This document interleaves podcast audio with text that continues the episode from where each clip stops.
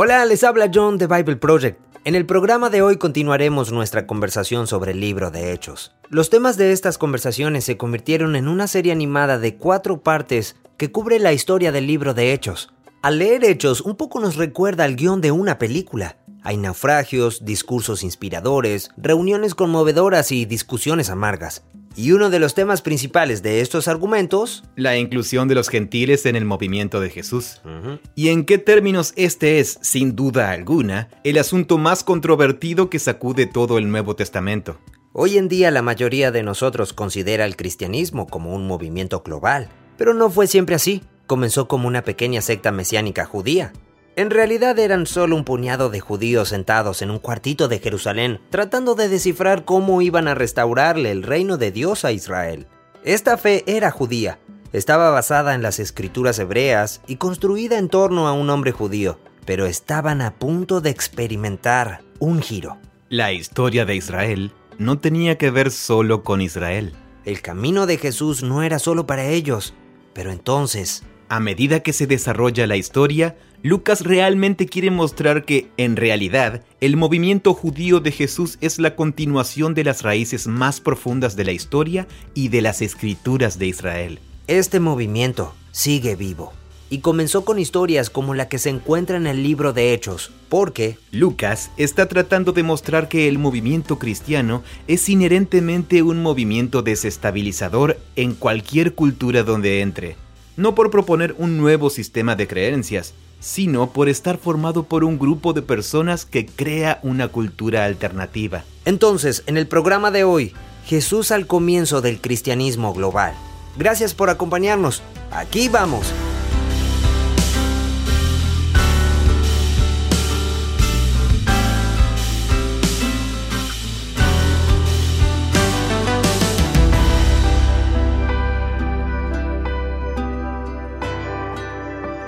Estamos hablando del libro de los hechos. Estamos hablando de hechos. Los hechos de los apóstoles o los hechos de Jesús. O los hechos de Jesús y el Espíritu.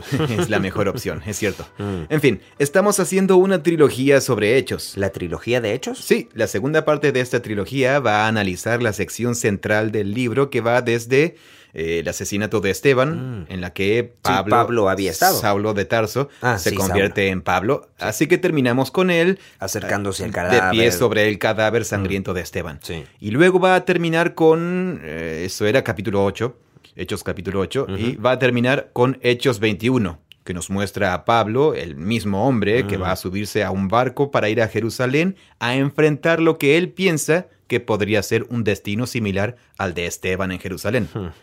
Y entre esos dos acontecimientos, el movimiento de Jesús ha pasado de ser una pequeña secta mesiánica judía perseguida en Jerusalén a convertirse en un movimiento internacional multiétnico mm. en todo el mundo ¿Esa es romano. la primera sección? Bueno, incluso en la primera sección es una especie de movimiento judío multicultural. Ah, sí, son judíos de todo el mundo los que han ido a Jerusalén. Mm. Aquí en el centro del libro, desde que Pablo está parado junto al cadáver de Esteban hasta que Pablo va a Jerusalén, él va, a, morir. ir afuera de las comunidades judías. Eh, esto está ya fuera de los límites de la línea fronteriza étnica de Israel. Claro.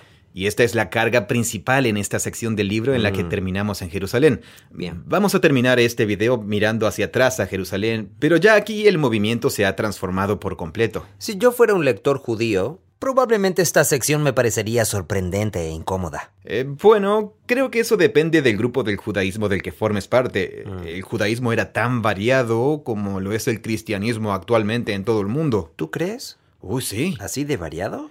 El cristianismo sí, especialmente en el periodo del Segundo Templo era extremadamente variado. ¿En serio? Sí, la forma de judaísmo que se convirtió en la predominante después de la destrucción de Jerusalén, en el 70 después de Cristo, la que sobrevivió y se convirtió en la corriente principal, era solo una corriente del judaísmo. En el mm. periodo de Jesús era un movimiento mucho más diverso. En mi imaginación solo había dos sectas, ah. los fariseos y los saduceos. Ah, claro. Es de lo que más se habla. ¿no? sí, porque son las dos sectas de mayor influencia en Jerusalén y en Judea, claro. que es donde la historia de Jesús llega a su momento decisivo. Y por eso figura en los evangelios. Pero, pero son dos de muchas. Sí, la comunidad que produjo los pergaminos del Mar Muerto, la comunidad del Qumran, eh, probablemente era un grupo que Josefo, un historiador judío, llamó los eseños. Mm. Bueno, ellos se habían separado.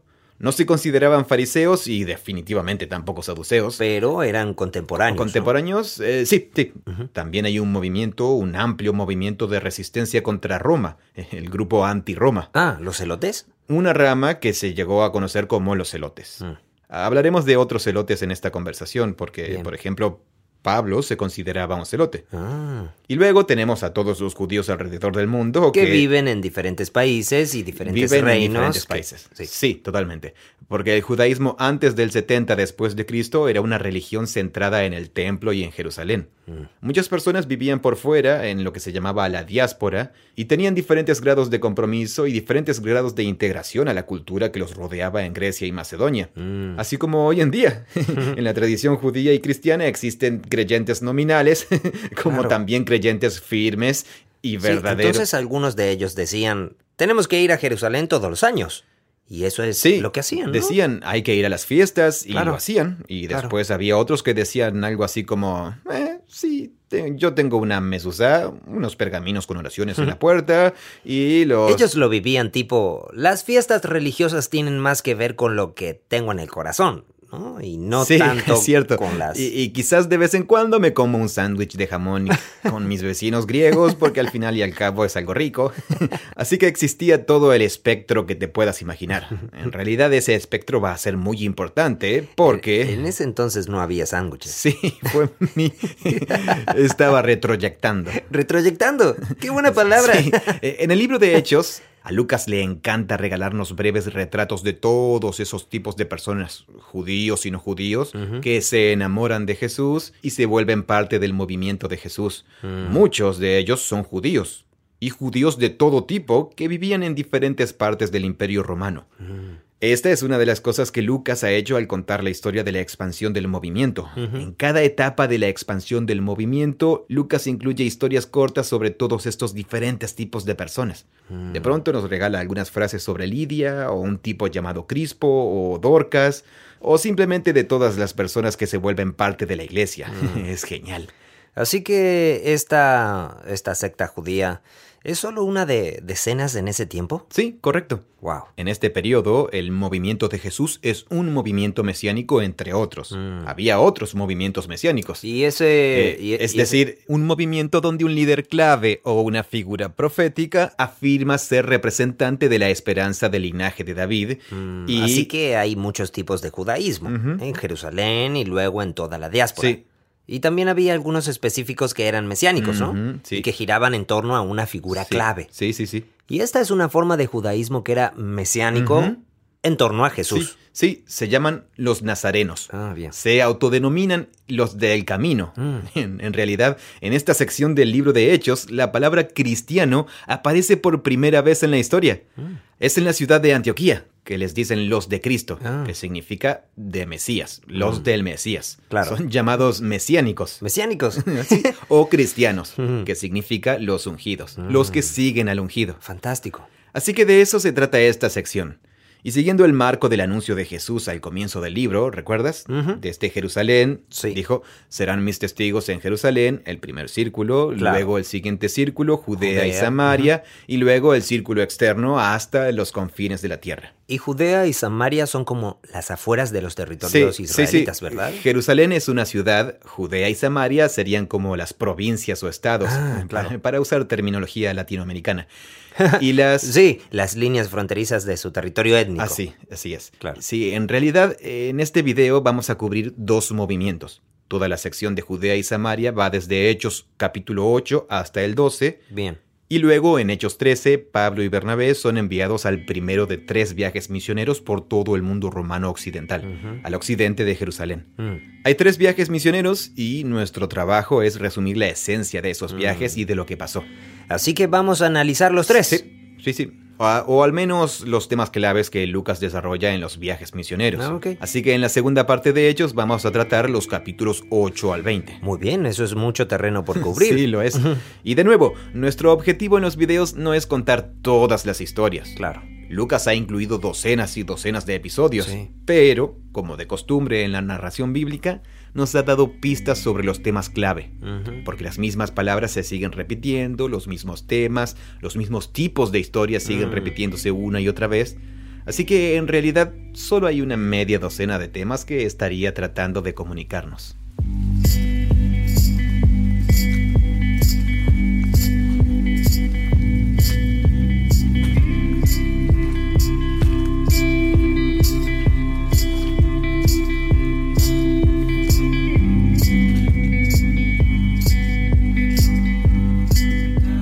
Así que el primer movimiento fuera de Jerusalén es la sección en el libro de Hechos de Judea y Samaria. Bien. Lucas cierra el movimiento con una arquitectura literaria excelente.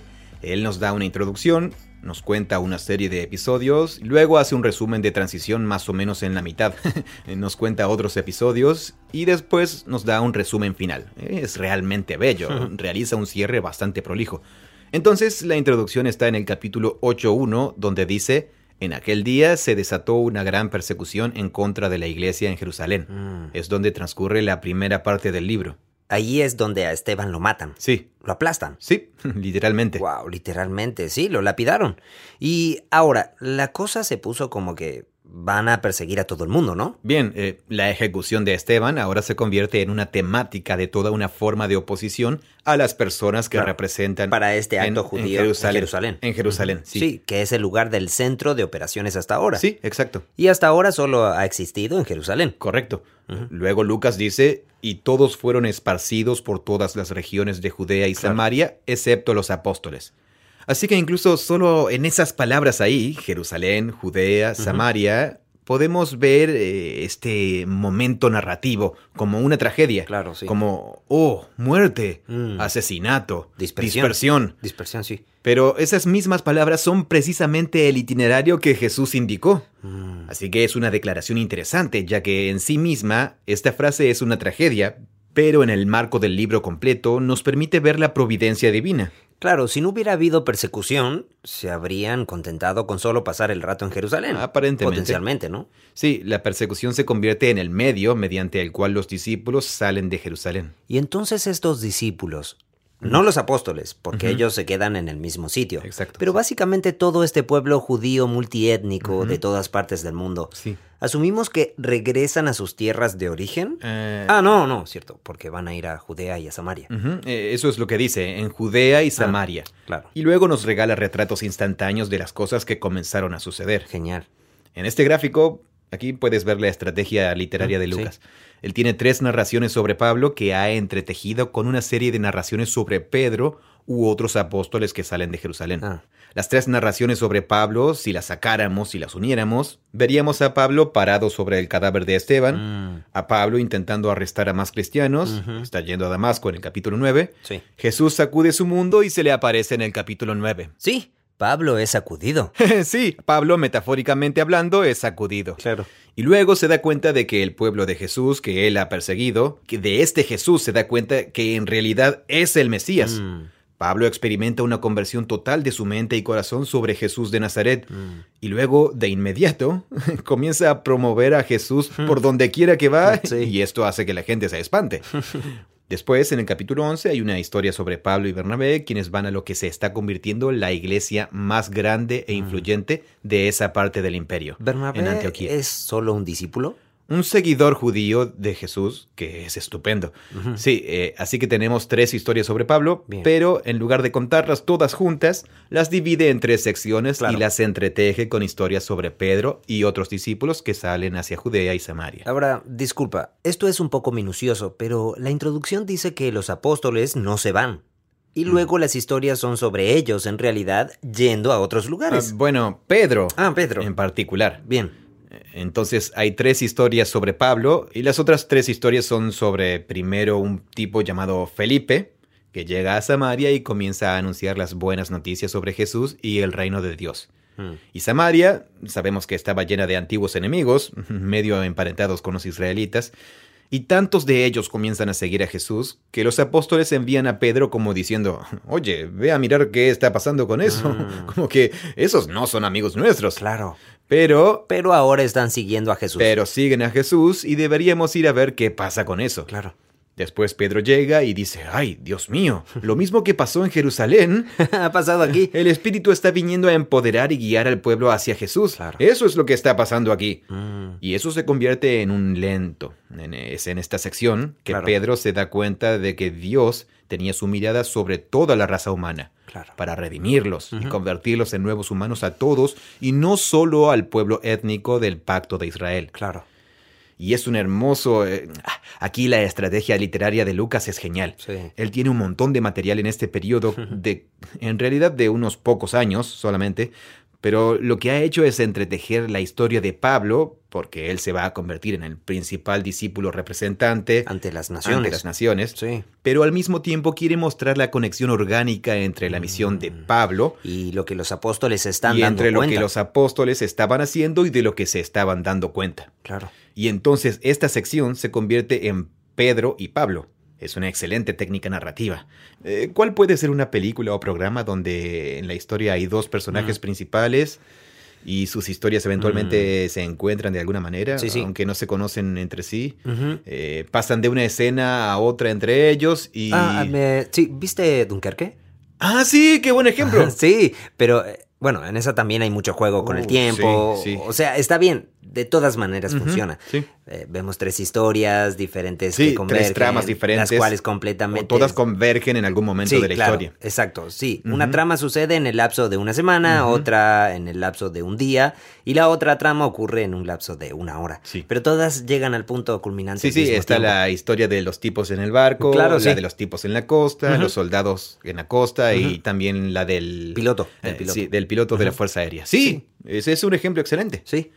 Y cada uno de ellos tiene historias de valentía y cobardía, pero en diferentes momentos.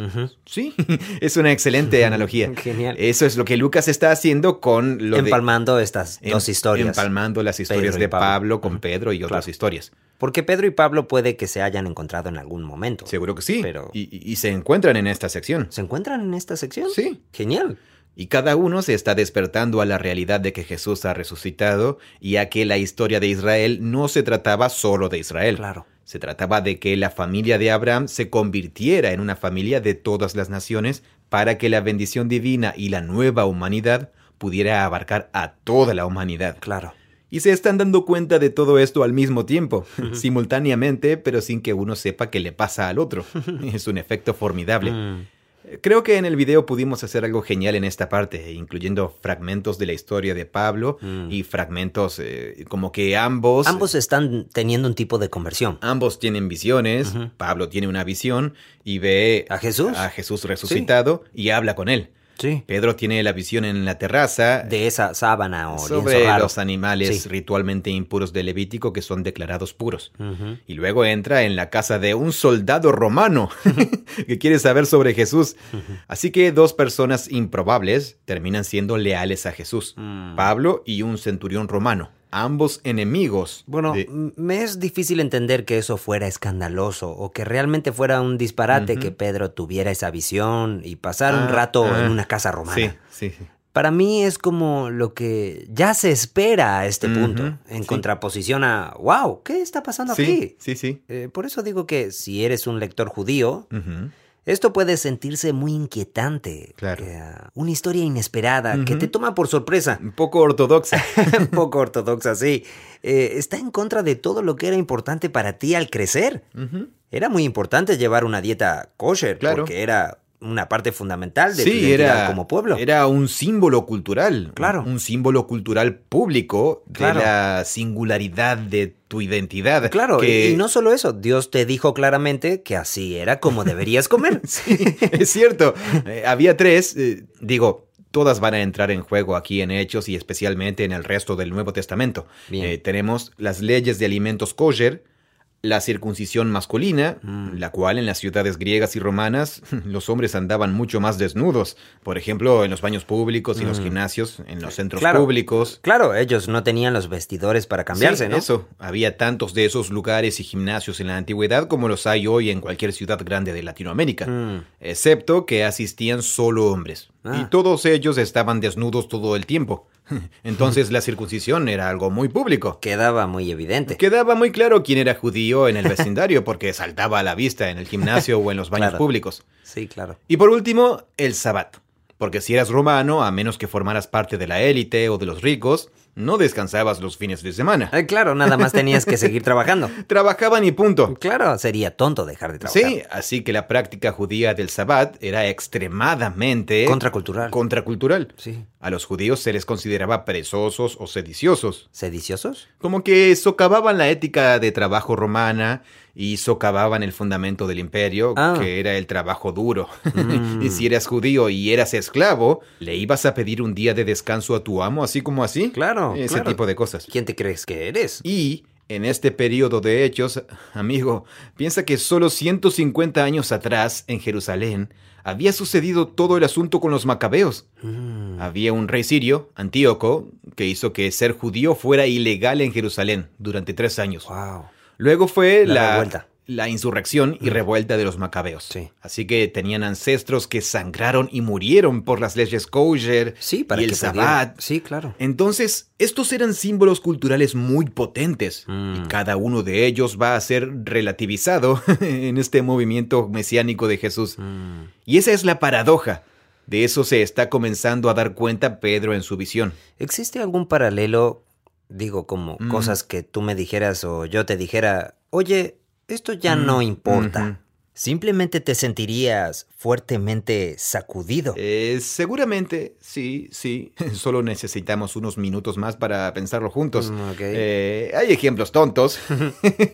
Eh, ah, este es un ejemplo tonto. De algo que era muy importante para mí a los 15 años. Bien. Cuando comencé a andar en skate a finales de los años 80, la costa californiana dominaba la cultura del patinaje en tabla. Santa Cruz, la playa Venice, Malibú y ese tipo de lugares. Bien. Pero después, a principios de los años 90, el centro de gravedad en la cultura de patinaje en tabla pasó a San Francisco. Bien. Había una nueva ola de patinadores, un nuevo tipo de patinaje en tabla. Y se volvió mucho más técnico. Sí, más técnico. Y por alguna razón, creo que era la subcultura rave a principios de los años 90. Entonces teníamos a los ravers. los, los, llamábamos ravers en el bachillerato, que era como un tipo de fiesta llena de baile y drogas. Bien. Pero el estilo de ropa raver tenía algo interesante, que eran los pantalones increíblemente gigantescos. Sí, podían caber un par de personas más en ellos. Sí, yo tenía 15 años y usaba pantalones talle 40, con ese cinturón que tenía ah. tanto exceso de tela que me llegaba casi a la rodilla. Pero era lo que usaban en San Francisco todos los skaters, y era parte del nuevo movimiento skater. Eso es lo que usaban en los videos y lo que comprabas en la tienda para andar en patineta. Sí, era lo que todo el mundo usaba. Es lo que todo el mundo estaba usando. Así que durante la mayor parte de la escuela secundaria usé esos pantalones gigantescos. Era totalmente irracional, porque... Pero no te parecía que fuera irracional. No, no, pero las botas de los pantalones eran tan grandes que se ondulaban mientras patinabas. Era muy poco práctico. Sí, se quedaban atrapadas en las ruedas. pero decíamos, no hay problema. Sí. Pensábamos que era genial. Era genial. Todavía recuerdo que estaba en el primer año de secundaria y tenía un amigo, Sam, Samuel Chali, que iba a la escuela. Andaba muy bien en skate y era parte de nuestro grupo de amigos. Y llegó usando pantalones normales. Tenía pantalones normales. Venía como, eh, sí, por supuesto. Y era parte de la siguiente nueva ola o ah, lo que fuera. Eso era a mediados de los años 90. Sí, sí. Esta es mi propia experiencia de vida para hacer que esto sea significativo. esto puede que no vaya a significar nada para nadie más. Mm. Eh, pero recuerdo que me dije algo como, ¿Quién te crees que eres? Nos traicionó. Nos traicionó. como que violó el código vistiéndose como una persona normal. Claro. Ese tipo de ejemplo podría multiplicarse. Seguro. Es decir, eh, los seres humanos creamos estas subculturas. Mm. Nos juntamos y creamos reglas, reglas sociales y códigos. Pero ahora además agrega generación tras generación y siglos y siglos de que los niños usen los mismos pantalones talla 50. Totalmente. De hecho, en su historia, Dios les dijo algo como usarás pantalones grandes y anchos. y luego llega el tipo usando los pantalones normales. Mi ejemplo en realidad es trivial. No, no, no, pero es útil. Eh, pero es porque es como que usé una tendencia de moda. Sí. Llega y luego se va cada, como cada dos años. Así que haz tu propio experimento como el ejemplo que más te parezca a una referencia de tu propia cultura ponla en la Biblia, en la Biblia de tu cultura, y agrégale siglos de historia. Claro, siglos de historia. Así que si pensamos en cualquier país de Latinoamérica, debido a que todos nuestros países son tan jóvenes en la escena mundial. Sí, no tenemos muchos ejemplos. O sea, sí, tenemos cosas como el derecho de la libertad de expresión y eso. Claro, sí, ahí está. En realidad, mm. ahí está. Sí. sí, sí, sí, eso podría ser un buen eh, ejemplo. Es un excelente ejemplo. Sí. Y muchas personas que tienen cierto derecho piensan que el derecho de la libertad de expresión está ligado ligado a las raíces de nuestra cultura. Y la gente lo conecta con un derecho constitucional. Y, por lo tanto, lo conectan a un derecho divino. Mm. Somos todos iguales ante la ley y tenemos el derecho de defender nuestra libertad y de protestar cuando esos derechos son pisoteados y se oprime a los pobres y trabajadores. Sí, el hecho de que esté en la Constitución o en una enmienda constitucional es como si Dios lo hubiera dicho. sí, seguro, así es. Luego se mm. entreteje tanto en la cultura religiosa que una forma de cristianismo con esa práctica ahora parece inextricable. Mm. Es como si Jesús, Dios, los derechos de expresión, nuestras leyes, nuestro país, fueran todo una sola cosa. Sí. No estoy haciendo juicios de una u otra forma sobre ese ejemplo en particular. Eh, solo estoy diciendo que es un ejemplo de... Eh, no hay nada sobre los derechos de protesta o libertad de expresión en la Biblia, pero sí ciertos pasajes de la Biblia sobre la libertad o sobre los peligros de la monarquía o algo a lo que se puede apelar y los peligros de la monarquía israelita, como el discurso de Samuel en 1 Samuel 12. Era... ¿Qué es eso? Es donde él habla de que todos los reyes, de todos ellos, se apoderan de tus propiedades. Ah, es verdad. Sí, sí, sí, ah, ese. Sí, a muchos les encanta ese discurso. Es muy interesante que la gente haya hecho estudios sobre esto. El interés en 1 Samuel capítulo 12. ¿En serio? Sí, totalmente. Eso tiene sentido. totalmente, porque está en la Biblia. Sí, es la sospecha sobre el poder y los grandes es una líderes. crítica bíblica de la monarquía. Mm. Y eso se une a todo tipo de otras cosas. Mm. Así que ahí tienes un ejemplo. Sí. En el momento en que vas a Venezuela, o a Chile, o Argentina, o algún país donde manifestar de esa forma la expresión es la norma, y comienzas a decir, ya sabes, el movimiento de Jesús en realidad adopta una postura totalmente diferente hacia la violencia o a las protestas violentas, al decir algo así, estás atacando los cimientos de la cultura mm, religiosa, claro. pero también de la cultura misma.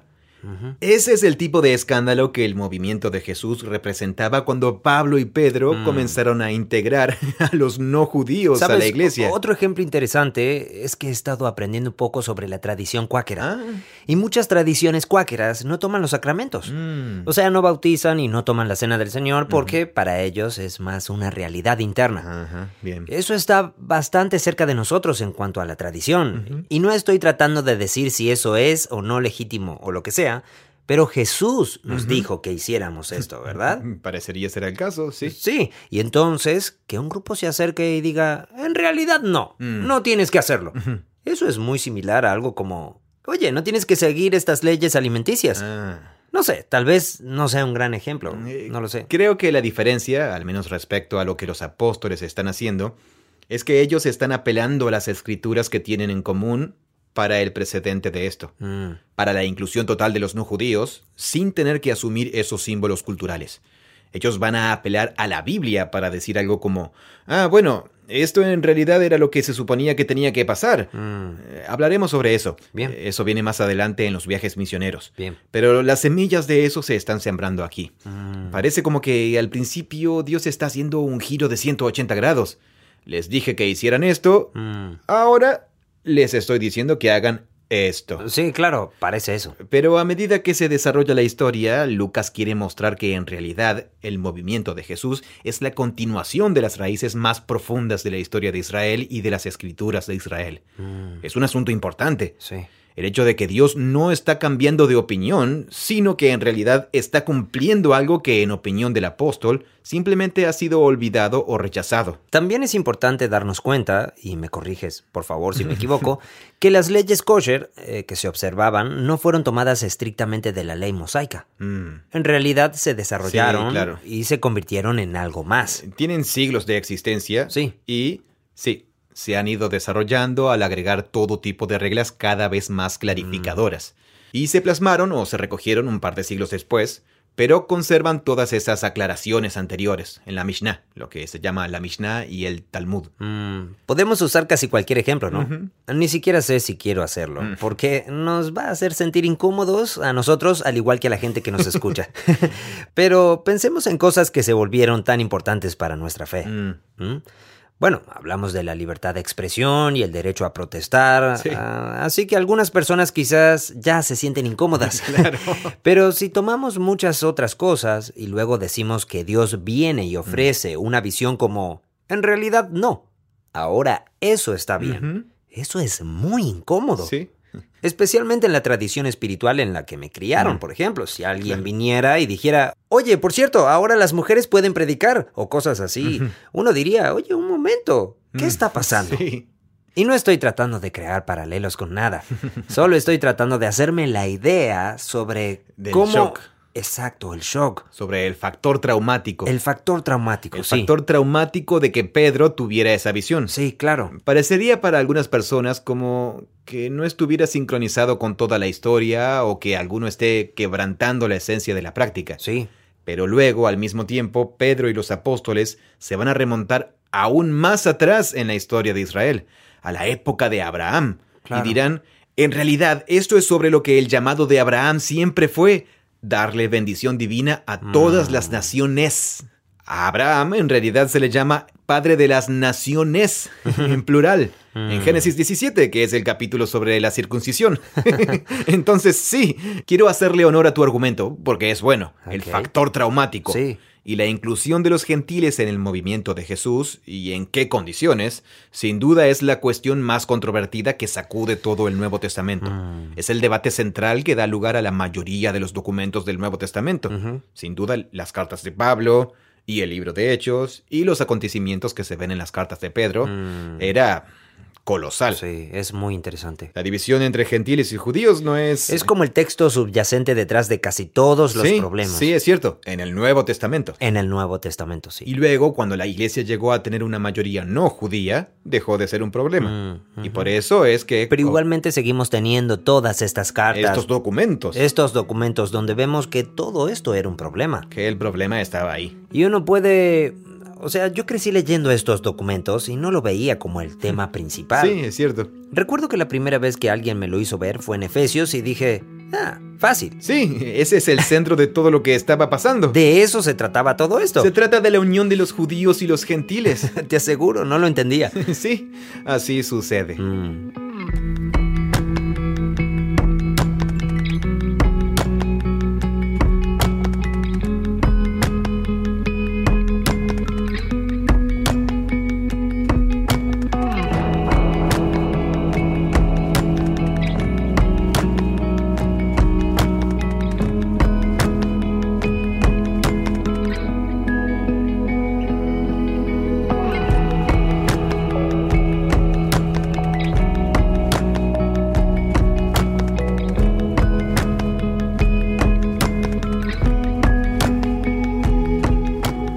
Este primer movimiento es el movimiento de Judea y Samaria, Bien. en el que Pablo y Pedro van y vienen.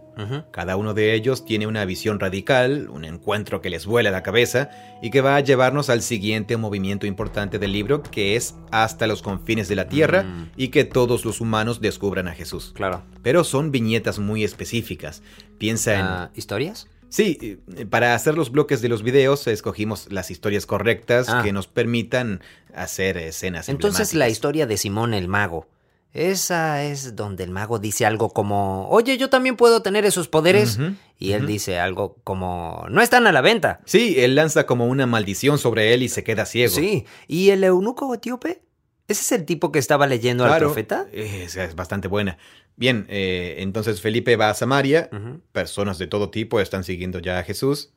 Pedro va a comprobar si es legítimo y queda impresionado. Mm. Dice algo como, ay, Dios mío, aquí está pasando lo mismo que sucedió en Pentecostés en Jerusalén. Sí. Y ahí es donde tiene un desacuerdo con... Claro, eh, sí, con el hechicero. Simón el mago.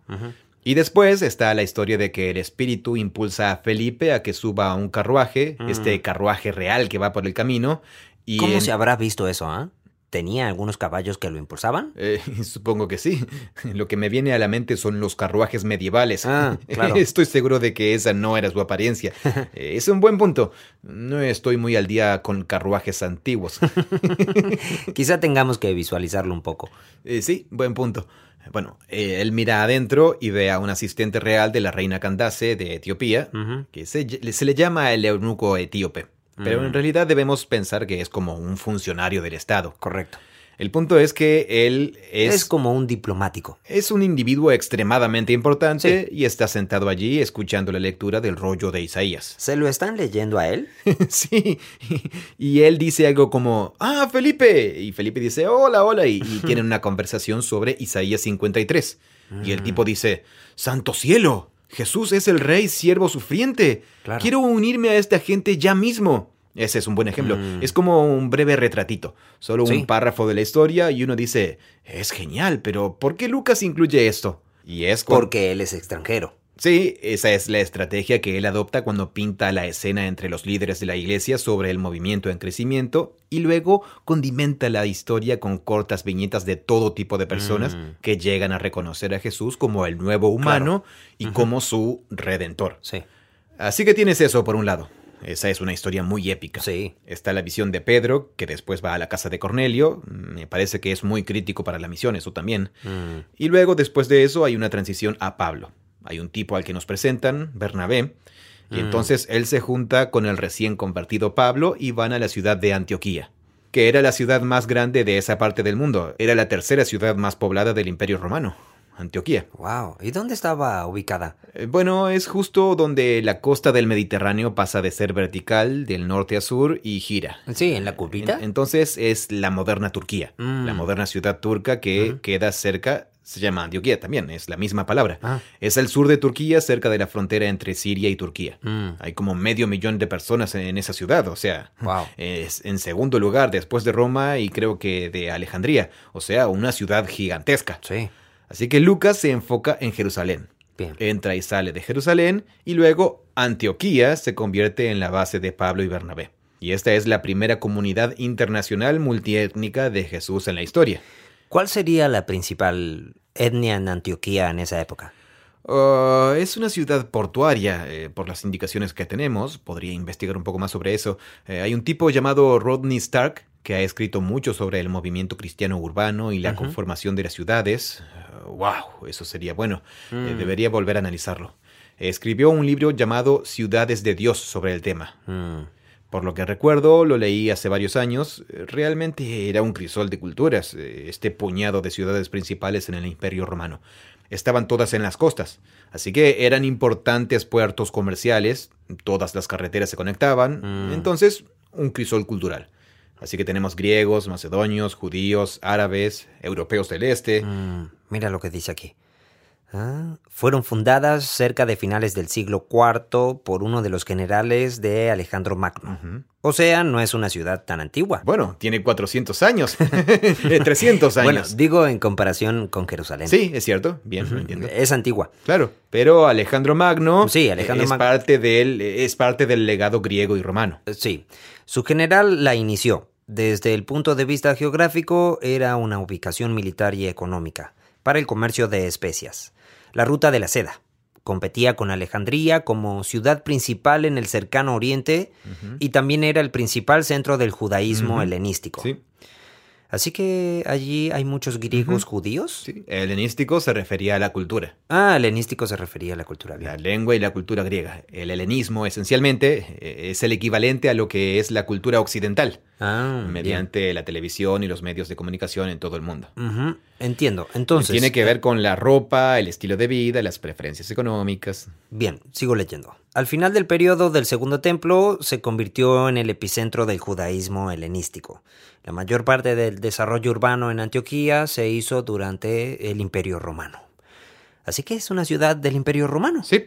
Me preguntaba si tenía otra herencia, o sea, si mm. fue otro grupo de personas quien la fundó. Ah, entiendo, entiendo. Es como la Buenos Aires del Mediterráneo. Cierto, ¿no? Tenía gente que vino de todas partes, algo así. Claro, sí, un crisol cultural, un puerto comercial. Nos remonta a la historia pionera de América Latina en esa parte del mundo. ya sabes, en el área del Río de la Plata. Claro. O en esta otra parte del país, el Alto Mediterráneo, Antioquía, se remonta a las mismas raíces de los imperios griegos y romano. Mm. Así que fue desde esta ciudad y desde esta comunidad eclesiástica que se enviaron los primeros misioneros internacionales. Y Lucas, mientras trata de mostrar la naturaleza de lo que Jesús y el Espíritu iban a hacer en esa siguiente fase, Lucas se enfoca en que es el Espíritu Santo quien lleva a los discípulos a mm. Antioquía para que comiencen a enviar misioneros. Claro. Así es como cuenta la historia en Hechos capítulo 13. Y así Bernabé y Pablo se convierten en los personajes principales después de eso. Pedro desaparece casi por completo. ¿De la narración? Sí, así que él es realmente clave en la transición. Mm. Él fue clave en la parte de Jerusalén. Y él se queda en Jerusalén, ¿verdad? Es clave en esto y luego seguiría, porque sale para Samaria y no mm. vuelve a aparecer. La narración lo deja ahí. La tradición posterior de la iglesia nos dice que él viaja por todas partes, y cuando escribe Primera Pedro está escribiéndoles a las comunidades del área de la moderna Turquía, Asia mm. Menor la misma zona donde Pablo escribe sus cartas, pero no hay ningún registro apostólico en el Nuevo Testamento de sus viajes. Mm. Qué curioso. Es interesante. Ah, y también es curioso que Jerusalén no se convirtiera en el epicentro del cristianismo. Mm, cierto. Y que en su lugar lo fuera Antioquía. Lo cual... Y Jerusalén sigue siendo una especie de centro simbólico, como el punto de origen. Y la mayoría de los apóstoles todavía viven allá. Sí, es cierto. En el siguiente movimiento del libro, cuando muchos no judíos llegan para seguir a Jesús, tienen que resolver la pregunta sobre circuncisión y las leyes alimenticias, etc. Así que no hacen una reunión de líderes en Antioquía, hacen una mm. reunión de líderes en Jerusalén. Y por supuesto, el hermano de Jesús, Santiago, la preside. Él está dirigiendo el espectáculo allí. Ahora él es el líder clave allá, no Pedro. Mm. Pedro está en la reunión, pero la narración es muy clara en que Santiago, el hermano de Jesús, ha sido nombrado como líder. Santiago el justo le dicen, o, el recto. Y sí, eh, hay muchas cosas que Lucas no nos dice sobre esas primeras décadas. Es igual que la narración de las escrituras hebreas. Él está ofreciendo no solo una historia, está ofreciendo una narración teológica sobre el significado de esas mm, primeras décadas y por eso es súper selectivo. Claro. Y cuando Pablo llega a Antioquía y comienza la misión internacional, se centra en eso. Ya no le importa más nada. Solo se enfoca en eso.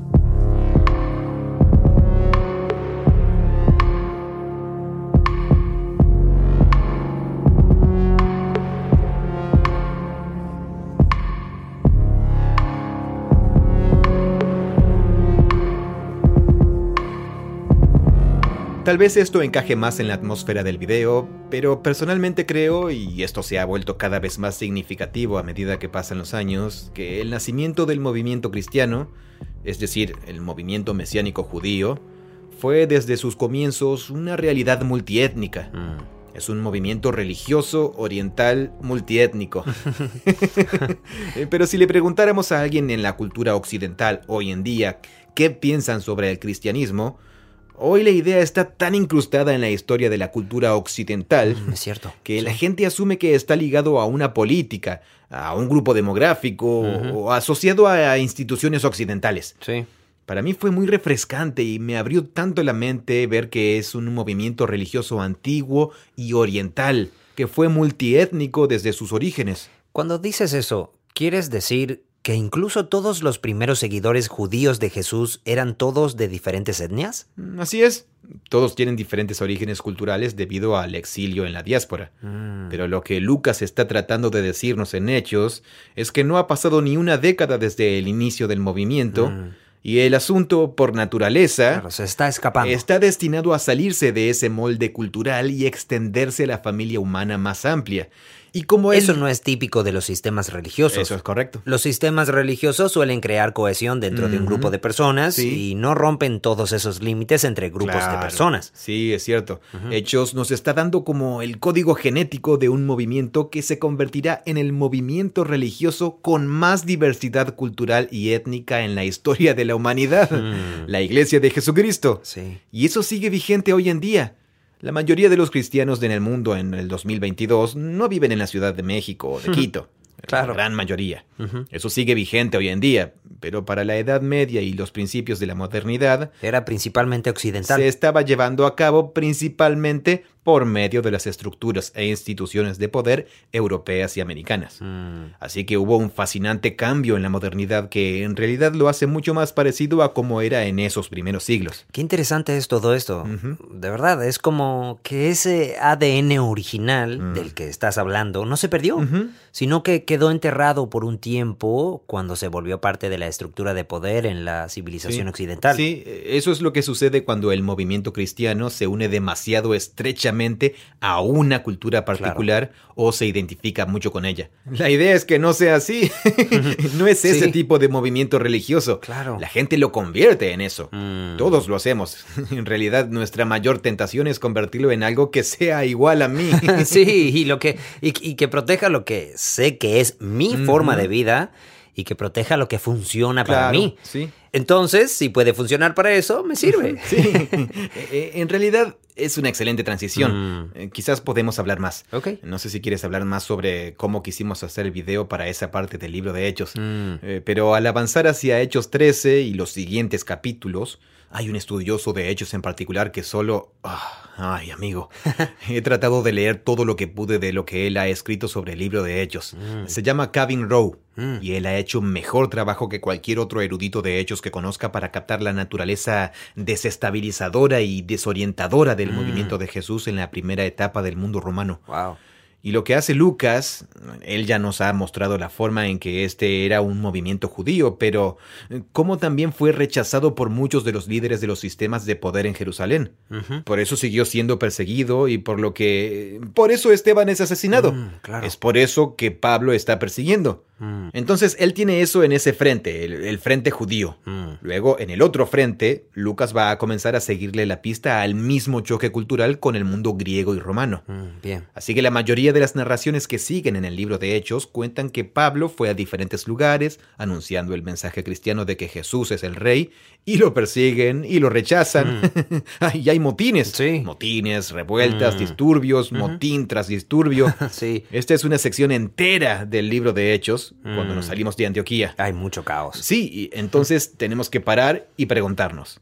¿Qué está tratando de hacer Lucas aquí? Claro. ¿Qué está tratando de decir? Sí. Ah, citaré a este tipo, a Kevin Rowe para recorrer esa sección del libro, pero él está tratando de decir que eh, Lucas está tratando de mostrar que el movimiento cristiano es intrínsecamente un movimiento desestabilizador en cualquier cultura donde entra. Mm. No porque esté proponiendo un nuevo sistema de creencias, sino porque un grupo de personas está creando una cultura alternativa que cuestiona los cimientos de cualquier y toda cultura, porque está construida sobre la convicción de que Jesús es el verdadero rey de la raza humana. Sí. ¿Y quién establece la cultura, especialmente en esa época en el mundo? Es el rey. Es un hombre. El imperio romano no era...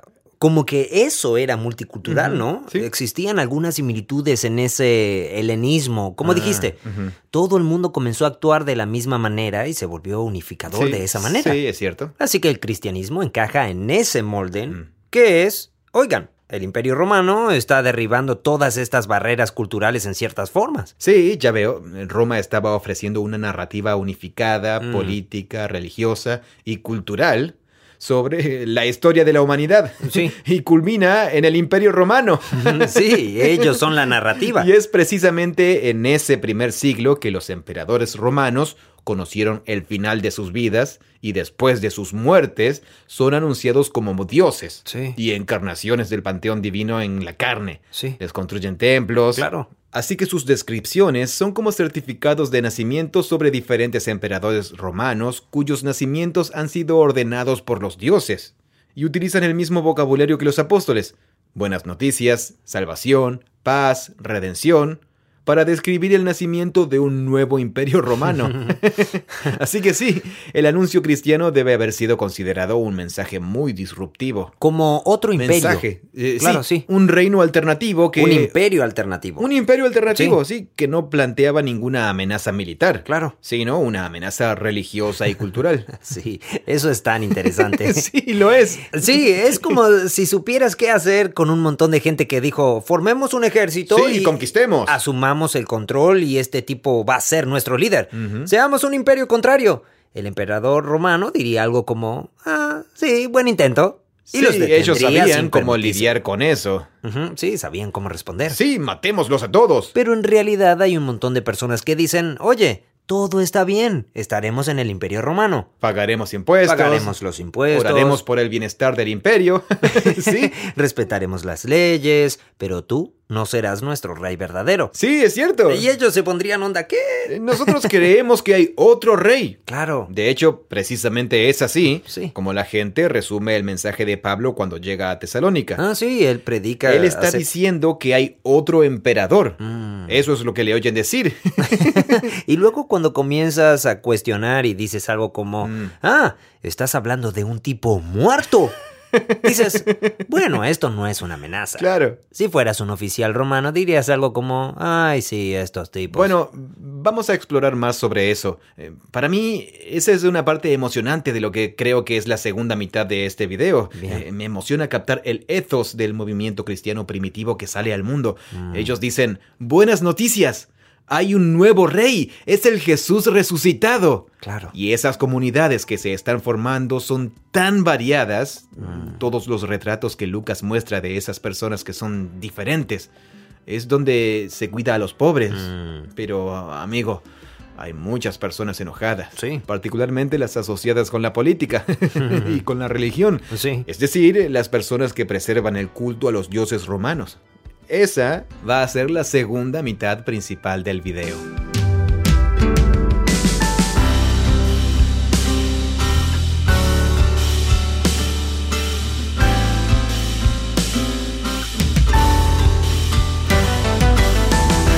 Hasta aquí con el episodio del día de hoy. Babel Project es una organización sin fines de lucro, financiada por crowdfunding. Nuestra misión es experimentar la Biblia como una historia unificada que nos guía a Jesús. Somos capaces de hacerlo y ofrecerlo de manera gratuita gracias al generoso apoyo de muchas personas en el mundo entero como tú. Así que gracias por formar parte de esto junto a nosotros. Hasta el próximo episodio.